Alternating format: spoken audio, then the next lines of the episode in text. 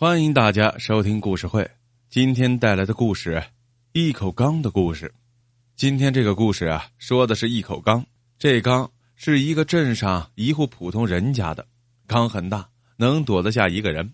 估计以前是盛水救火或者是养鱼的，现在没人用了，就放在院子里。日晒雨淋，里面满是污水。这口水缸的主人叫牛三，是个跑运输的个体司机，长得是五大三粗。可是心眼很小，对老婆管得很严。他老婆叫刘兰香，是小镇上出了名的美女，天仙一般的模样。他能大意吗？这个小镇古老而闭塞，是一个出文物、出古董的地方，因此呀，近年来小镇淘宝的人是渐渐多了。这一天，牛三把缸里的积水一桶一桶的提了出来，又传出话，说他家的水缸是祖传之物，是个古董。于是马上就有几个古董商人上了门，他们围着水缸左看看是右瞧瞧，一是不敢确认这缸到底是不是古董，二是价钱上是谈不拢，最后作罢。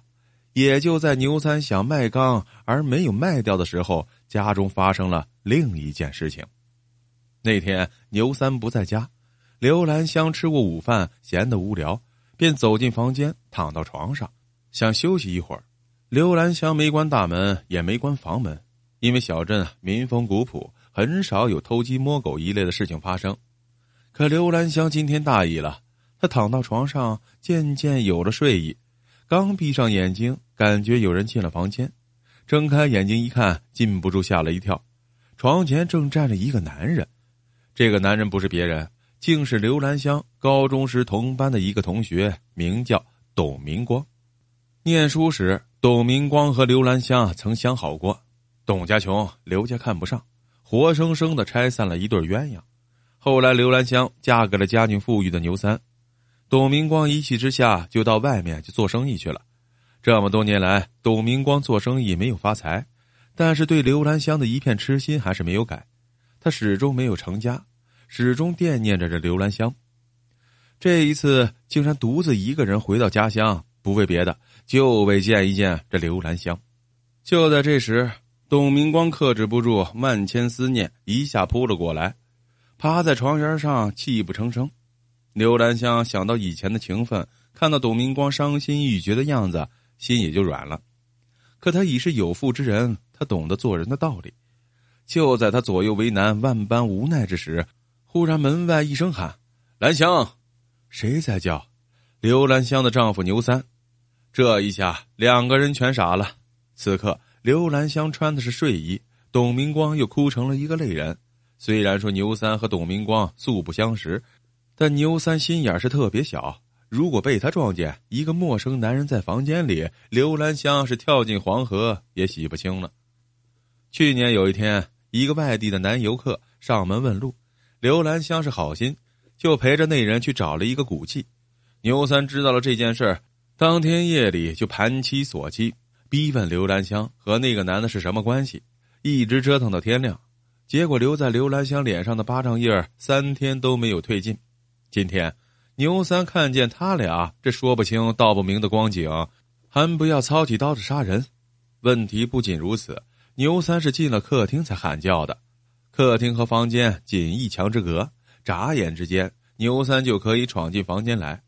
房间的前门，董明光是没法出去了，还有一道后门，连接后门的就是院子。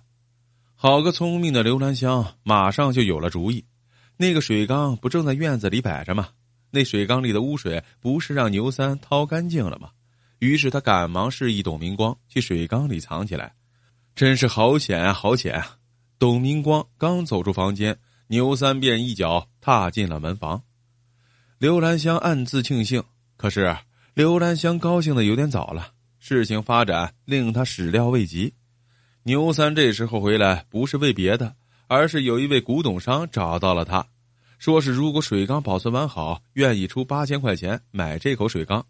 牛三一听乐坏了，可他不知道水缸到底有没有损坏，于是赶忙跑回家先看看。他进了房，对刘兰香说起了这件事说完，拉着刘兰香一起去看缸。刘兰香是惊呆了。原本以为董明光躲进缸里是万全之策，现在倒好，不仅董明光成了瓮中之鳖，连他刘兰香也是黄泥巴掉进裤裆里，不是屎也是屎了。这么一来，不仅夫妻间大战在即，而且啊，也毁了他刘兰香办事名节。这当家，刘兰香浑身毛孔全冒着冷汗，牛三前面走，他在后面跟，每走一步如踩针毡。刘兰香是出了名的聪明人，电视台的脑筋急转弯都没难倒过他。可此时此刻，他还有招吗？没有了。不过他不死心，脑子在飞快的转，离水缸越来越近，就剩五步之遥。忽然间，他对牛三喊了一句：“站住！”牛三收住脚步，回转身子，等待刘兰香的下文。刘兰香神情自若，不紧不慢的问牛三：“你刚才说买缸出了多少钱？”牛三回答：“八千呀，出价不低了。”刘兰香故作吃惊的说：“怎么八千你就要出手呀？我问你，如果有人出一万八千，你卖不卖？”牛三急忙说道：“啊，当然卖了，谁出的价格高就卖给谁呀，傻瓜都懂这个理儿啊。”牛三觉得老婆是不是在开玩笑，又连忙追问了一句：“这谁要买啊？人呢？”刘兰香笑了：“人还没有走呢，正在看缸呢。”再说，藏在水缸里的董明光也不是个傻瓜呀。缸外面的夫妻对话，他听的是清清楚楚。他明白刘兰香的意思，于是不紧不慢的站了起来，伸手在缸沿上掰下一块青苔，摆出了一副鉴赏家的模样，闭着眼品味了一会儿。我见到了古色，闻到了古香，哎，又闻到了古味，是个古董，可鉴定为清中期呀。嘿。鉴定古董哪会掰下青苔来看啊？这不是扯淡吗？但牛三不懂啊，他见水缸里果然有人在鉴定，还像模像样的说行话呀，便相信了刘兰香的话。他问董明光什么时候成交，董明光是三天之内一手交钱一手交货。牛三很高兴，眼睛一眨，就轻而易举的多赚了一万元。董明光望着刘兰香，从心底里感激这个聪明的女人。他从容的辞别了刘兰香，离开了。这件事儿，牛三一直被蒙在鼓里，他还眼巴巴的等着董明光上门来买他的缸呢。